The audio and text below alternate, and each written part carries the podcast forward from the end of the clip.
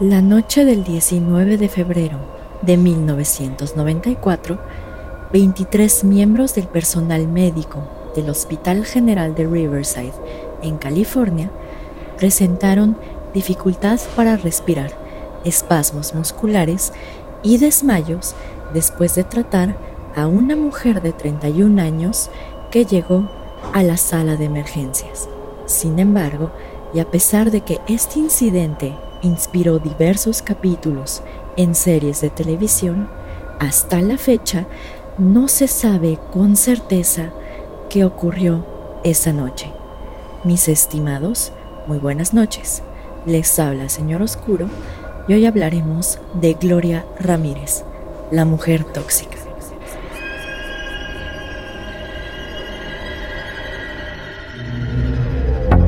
Bienvenidos a Señor Oscuro, un podcast en el que cada viernes su servidora Jessica Ballarino los adentraré en los casos más perturbadores y extraños que se han documentado, ya sea que se trate de temas paranormales o bien de lo más retorcido de la mente humana, nos aseguraremos de que todos y cada uno de estos casos queden grabados en sus sueños y pesadillas.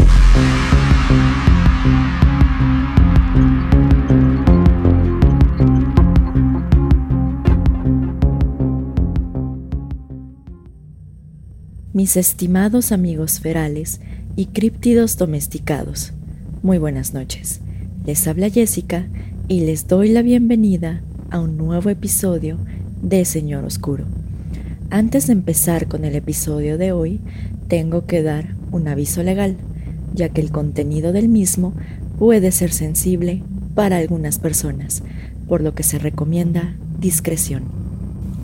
En esta ocasión, analizaremos un caso que este mes cumple 27 años de haber acontecido y que a pesar de ello, la conclusión oficial a la que se llegó trajo más preguntas que respuestas. Les estoy hablando precisamente del caso de Gloria Ramírez, apodada por la prensa como la mujer tóxica. Como todo buen caso extraño, el incidente de Gloria Ramírez tiene varias teorías que van desde una reacción química poco usual, malas condiciones de higiene en un hospital, hasta, ¿por qué no?, tráfico de drogas y alienígenas. Pero no nos adelantemos. Para quien esté escuchando este episodio a través de alguna plataforma o aplicación para escuchar podcast, les aviso que dejaré algunas fotos de este caso en el video que se suba a YouTube, así como en la página de Instagram de Señor Oscuro. Así que, sin más por el momento, analicemos unos pequeños antecedentes de la vida de Gloria Ramírez. No tenemos mucha información de la vida de Gloria Ramírez, ya que las fuentes solamente establecen que nació el 11 de enero de 1963 en la ciudad de Riverside, en California, donde residía con su esposo y sus dos hijos. Asimismo, las fuentes establecen que al momento en que ocurrió el incidente, Gloria Ramírez padecía de las últimas fases de cáncer cervical. A pesar de ello, parece ser que no había razón alguna por la que Gloria Ramírez pasara al ojo público. Sin embargo, todo esto estaría a punto de cambiar el 19 de febrero de 1994. Ese día, aproximadamente a las 8.15 de la noche, Gloria Ramírez ingresó al área de emergencias del Hospital General de Riverside con un diagnóstico de taquicardia y respiración irregular. A pesar de que Gloria Ramírez estaba consciente, respondía con frases cortas o de manera incoherente a las preguntas del personal médico. Lo que más llamó la atención de Gloria Ramírez era que sus signos vitales se parecían más a los de una persona de la tercera edad que a los de una mujer de 31 años. Por ello, y con la finalidad de controlar su ritmo cardíaco y regular su respiración, el personal médico le puso una máscara de oxígeno y le administró diazepam, midazolam y lorazepam. Sin embargo, y al ver que el diagnóstico de Gloria Ramírez no mejoraba, el personal médico decidió utilizar el desfibrilador para tratar de disminuir su ritmo cardíaco. Cuando las enfermeras le quitaron la blusa, observaron que su cuerpo estaba cubierto de una sustancia brillosa parecida al aceite, mientras que su aliento desprendía un olor parecido a ajo mezclado con frutas.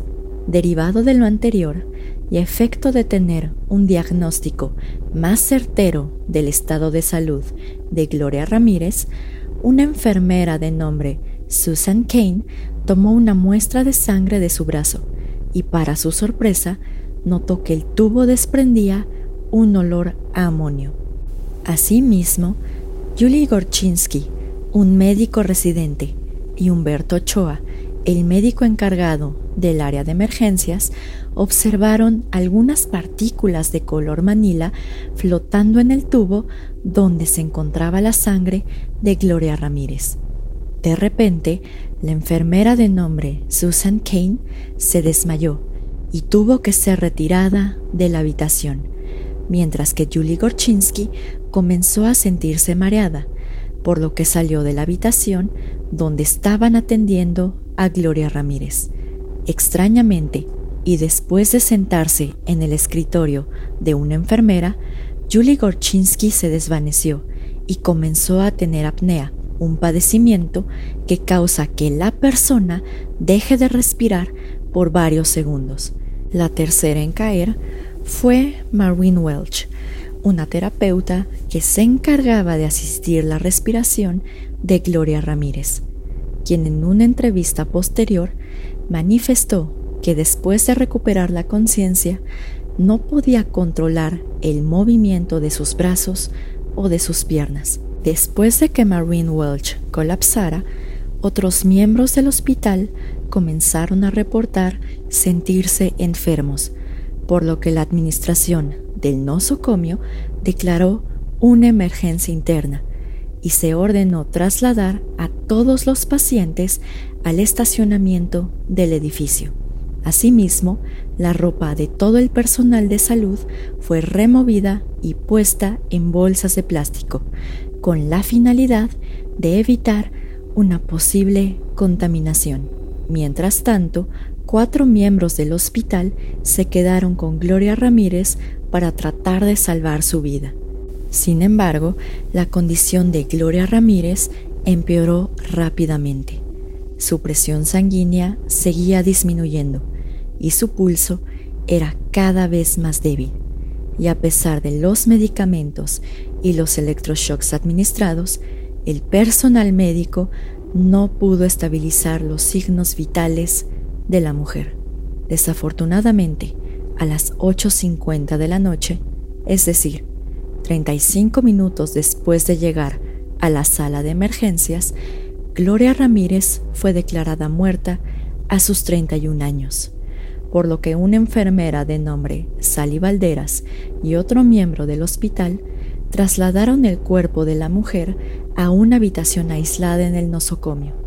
Sin embargo, Sally Valderas comenzó a presentar náuseas y una sensación de ardor en la piel, para después ser trasladada fuera del nosocomio en una camilla. De un total de 37 empleados del hospital, 23 de ellos presentaron al menos pérdida de conocimiento, dificultad para respirar, náuseas o espasmos musculares, mientras que cinco de ellos fueron hospitalizados por el resto de la noche.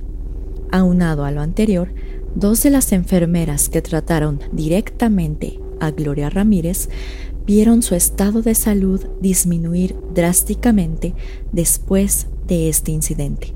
Las dos enfermeras afectadas fueron precisamente Sally Valderas y Julie Gorchinsky. Sally Valderas, es decir, la enfermera que trasladó el cuerpo de Gloria Ramírez a la habitación aislada, sufrió de episodios de apnea durante 10 días de hospitalización, mientras que la médico residente de nombre Julie Gorchinsky permaneció dos semanas en cuidado intensivo. Asimismo, Julie Gorchinsky sufrió de hepatitis, pancreatitis y osteonecrosis en sus rodillas, una enfermedad que se caracteriza por la disminución del flujo sanguíneo en los huesos de las articulaciones, causando con ello que el tejido óseo muriera y obligándola así a usar muletas por dos meses. Ahora bien, y después de este desafortunado incidente, los médicos forenses del condado de Riverside debían determinar la causa detrás de los padecimientos del personal médico y verificar si estos tenían que ver con la muerte de Gloria Ramírez. Por esta razón, a las 11 de la noche del día 19 de febrero de 1994, un equipo encargado de analizar materiales peligrosos se presentó en la sala de emergencias a efecto de verificar la existencia de productos químicos nocivos en el aire. Sin embargo, y al no encontrar sustancia o gas alguno, el equipo se enfocó en el cuerpo de Gloria Ramírez, del cual recabaron muestras de tejido, sangre y aire de la bolsa de cadáveres. Curiosamente, y a pesar de que se tomaron estas muestras, no fue sino hasta 10 días después del incidente en que se realizó la primera necropsia al cuerpo de Gloria Ramírez. Esta necropsia fue realizada en un cuarto aislado y los médicos forenses utilizaron trajes de hazmat para evitar cualquier tipo de contaminación, ya que en ese momento no se sabía con exactitud si el cuerpo de Gloria Ramírez desprendía gases o sustancias tóxicas. De esta primera necropsia solamente se determinó que la muerte de Gloria Ramírez no fue por causas naturales, aunque no se determinó con certeza las causas reales detrás de su fallecimiento. La segunda necropsia fue realizada el 25 de marzo de 1994 y a diferencia de la primera, fue mucho más detallada. En esta necropsia se encontró que el cuerpo de Gloria Ramírez tenía rastros de Tylenol, lidocaína, codeína y trimetobenzamida, siendo esta última un tipo de medicamento utilizado para tratar náuseas y vómitos. Sin embargo, esto no se le hizo extraño o poco común a los investigadores, ya que estos medicamentos fueron proporcionados a Gloria Ramírez cuando entró a la sala de urgencias. Finalmente, y al no existir más estudios o diligencias que realizar, el 20 de abril de 1994, es decir, más de dos meses después de su muerte, el cuerpo de Gloria Ramírez fue liberado a su familia para ser sepultada en Hollywood Memorial Park. Ahora bien, y después del entierro de Gloria Ramírez, las autoridades del condado de Riverside tenían la difícil tarea de determinar dos cuestiones. Número uno, las causas reales detrás de la muerte de Gloria Ramírez. Y número dos, las causas detrás de los síntomas y posteriores enfermedades que presentó el personal de salud después de tratar a Gloria Ramírez. Por cuanto a esta primera cuestión, es decir, las causas detrás de la muerte de Gloria Ramírez, los peritos tenían una explicación bastante sencilla. En una conferencia de prensa llevada a cabo el 29 de abril de 1994, el perito médico en jefe adjunto al condado de Riverside, de nombre Dan Cupido, reveló que no se encontraron toxinas externas en el cuerpo de Gloria Ramírez, mientras que el médico forense del condado de Riverside, de nombre Scotty Hill, manifestó que Gloria Ramírez murió de causas naturales, específicamente de, y cito, arritma cardíaca por falla renal aguda derivada de carcinoma de cuello uterino. Sin embargo, ambos médicos no pudieron explicar por qué en la primera autopsia se estableció que la muerte de Gloria Ramírez no fue por causas naturales, mientras que ahora, en su reporte oficial, manifestaron que efectivamente y supuestamente Gloria Ramírez murió por causas naturales relacionadas con su cáncer cervical. Con este reporte oficial se dio por concluida la investigación detrás de la muerte de Gloria Ramírez, pero aún quedaba por resolver la pregunta y la cuestión más importante de todas. ¿Qué fue lo que realmente ocurrió ese 19 de febrero en esa sala de emergencias? Por esta razón, el Departamento de Salud y Servicios Humanos del Estado de California designó a sus dos mejores elementos, las doctoras de nombre Ana María Osorio y Kirsten Waller, efecto de que llegaran al fondo del asunto y determinaran las causas detrás de ese extraño incidente, los síntomas presentados y las enfermedades que sufrieron las dos enfermeras. Derivado de lo anterior, las doctoras entrevistaron a 34 miembros del hospital que se encontraban laborando en la sala de emergencias esa misma noche y encontraron que el personal que presentó síntomas severos tenía ciertas cuestiones en común.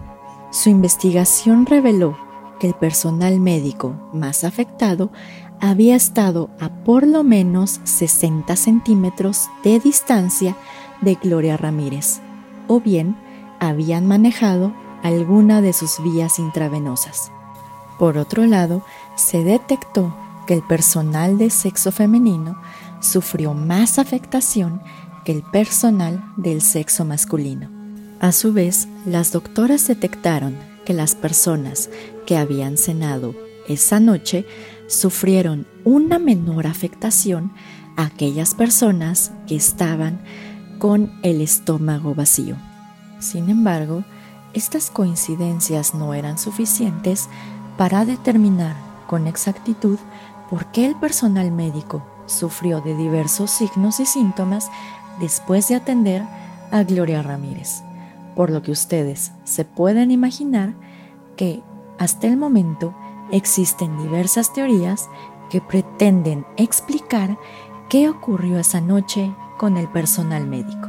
Así que la primera teoría fue propuesta por el Departamento de Salud y Servicios Humanos del Estado de California en un reporte oficial de fecha 2 de septiembre de 1994.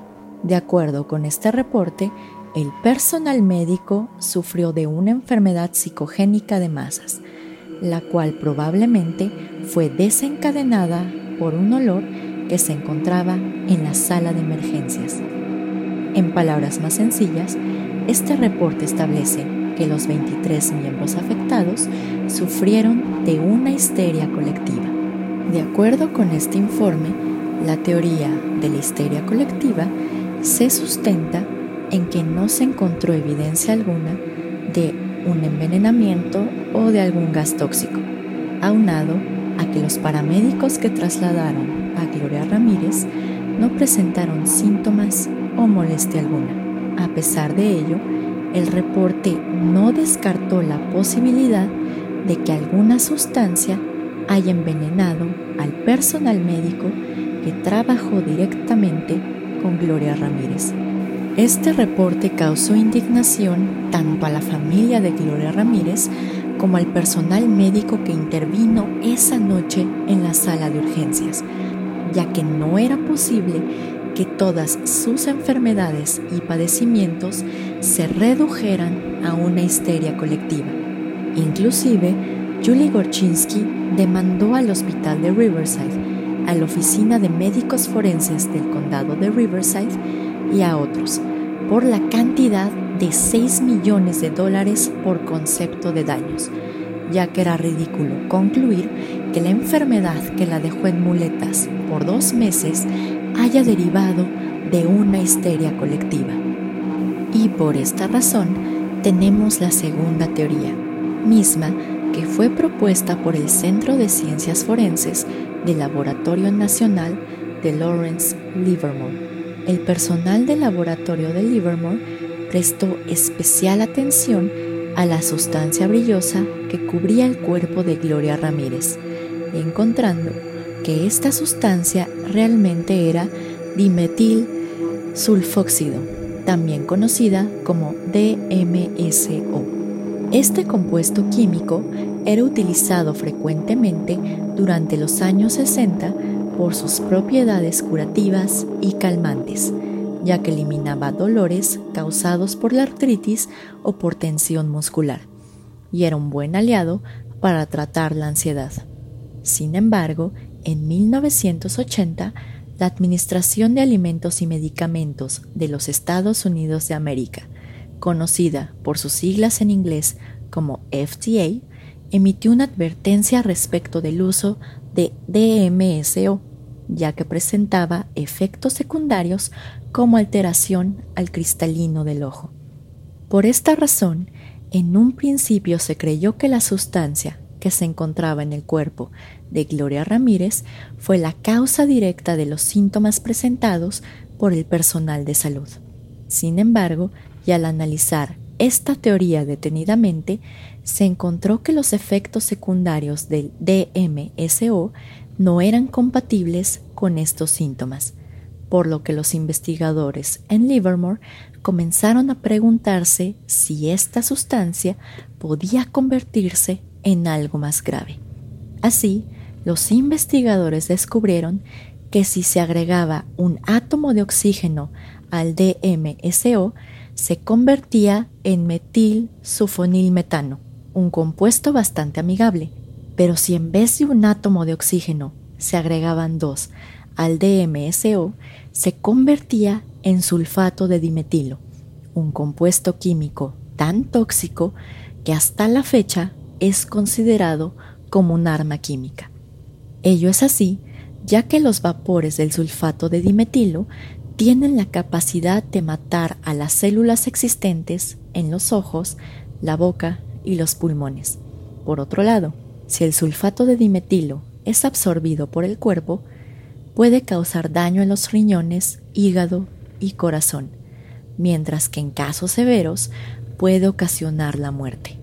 Derivado de lo anterior, esta teoría establece que el DMSO que tenía Gloria Ramírez en la piel se descompuso primero en metilsulfonilmetano para después descomponerse en sulfato de dimetilo, creando así un gas tan letal que afectó al personal de salud y le causó los síntomas y enfermedades que se mencionaron anteriormente. Esta transformación aparentemente aconteció con la máscara de oxígeno que le fue proporcionada a Gloria Ramírez, así como el uso del desfibrilador. Sin embargo, y a pesar de que esta teoría suena bastante plausible, parece ser que esta reacción química es poco probable e incluso casi imposible que ocurra en las condiciones de la sala de emergencias, ya que de acuerdo con Hans Reich, un químico orgánico de la Universidad de Wisconsin, es casi imposible que la temperatura del cuerpo humano logre descomponer el metilsulfonilmetano en sulfato de dimetilo.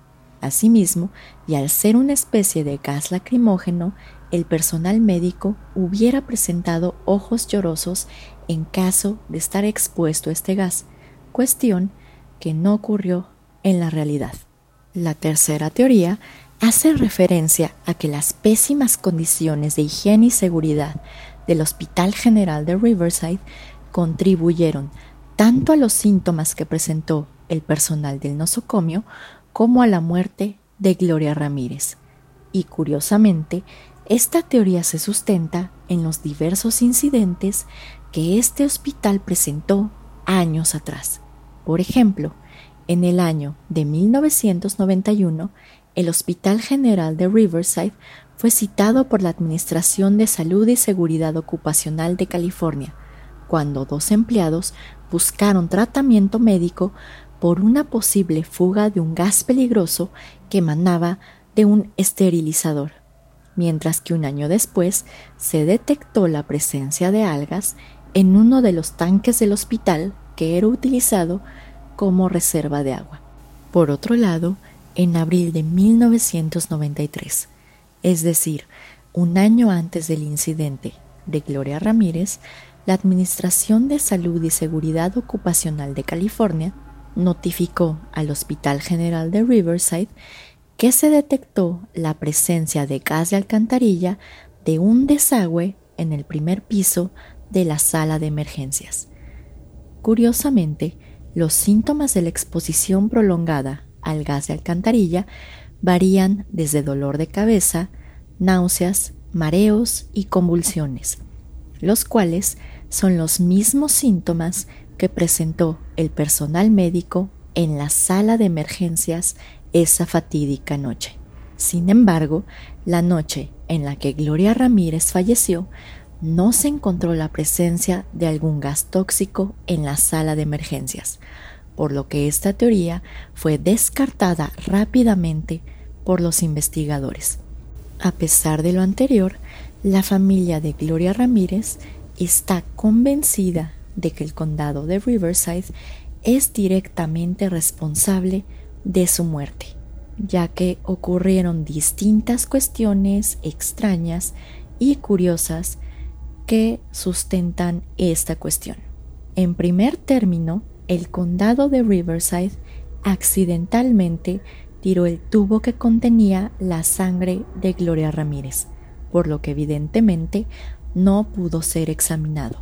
Por otro lado, la primera investigadora de nombre Stephanie Albright se suicidó apenas un mes de estar dentro de la investigación.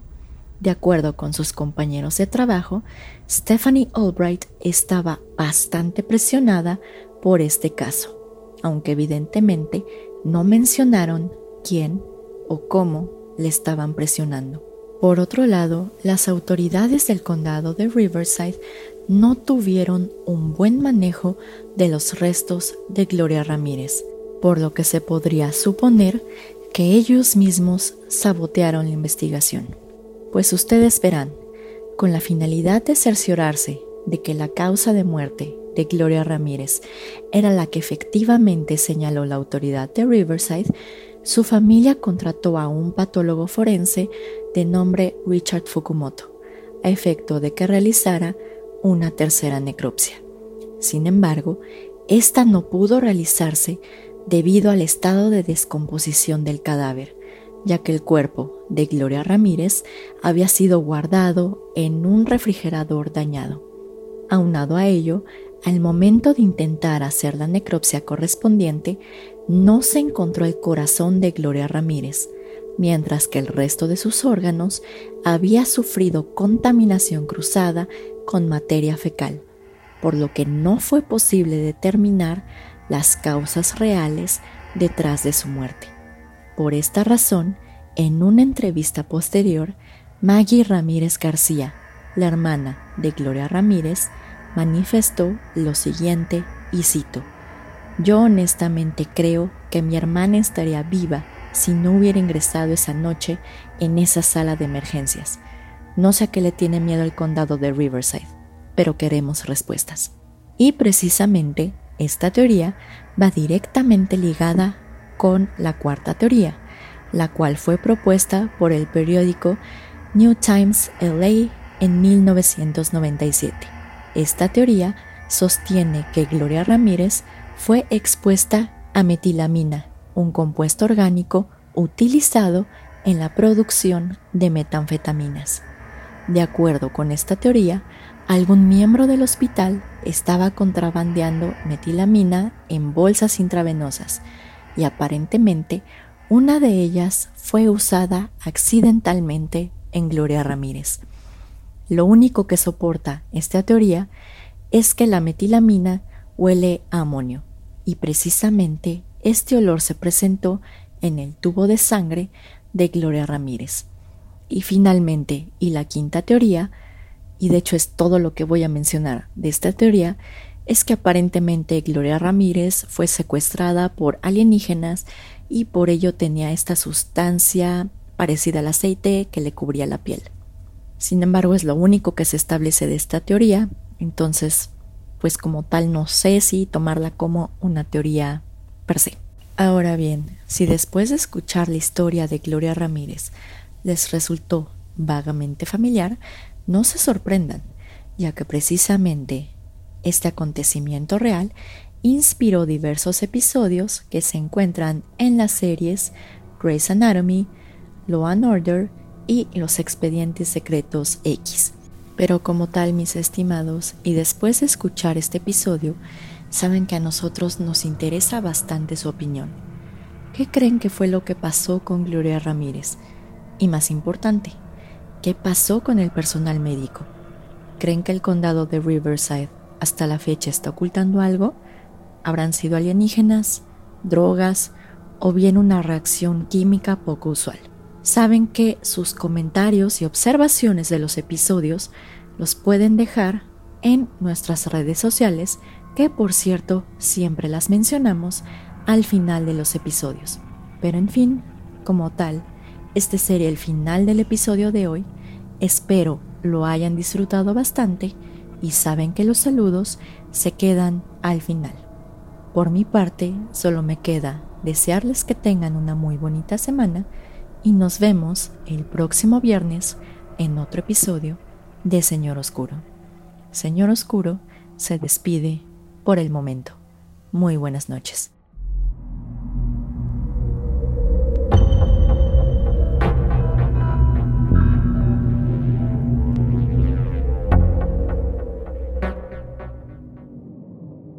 Gracias a todos por escuchar el episodio de hoy. en esta ocasión tomé un caso sin resolver, más que nada para variarle de temas paranormales y asesinos seriales, pero ya esperen probablemente un episodio paranormal o ahí voy a estar viendo.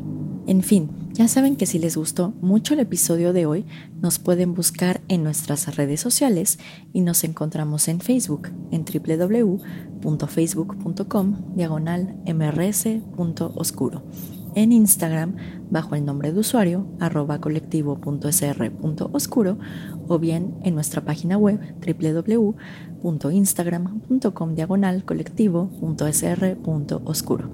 También nos encontramos en diversas aplicaciones para escuchar podcast bajo Señor Oscuro y también nos encontramos en YouTube bajo Señor Oscuro. Pero en fin, ya vamos directo a los saludos. Como siempre, un fuerte saludo a Antonio de Relatos de Horror que si no lo conocen, lo pueden buscar en sus redes sociales bajo Facebook, Instagram, YouTube y Spotify. También como siempre, un fuerte saludo a Rodrigo y Sócrates del equipo de Carol Sound, ya que ellos nos ayudan a sonar bien bonito y bien cool para todos ustedes. Ahora ya vamos directo a los saludos. Primero que nada le mando un fuerte saludo muy especial a Fernando Raudales y a Eduardo García, que de hecho son mis nuevos compañeritos de trabajo. Entonces les mando muchos saludos porque ya se pusieron a escuchar mi podcast y espero les guste y así, que no me vean como la rara de la oficina. En YouTube le mando un fuerte saludo a Vincent Nightmare, a mi compañerito Everardo Spengler de la tres veces H institución, a Yebella y a su alter ego Costuritas Económicas, Eduardo Méndez, a Diego Talavera Vera de Yucatán, a Carlos Espino, a Deimos Truco y a Mónica Castillo.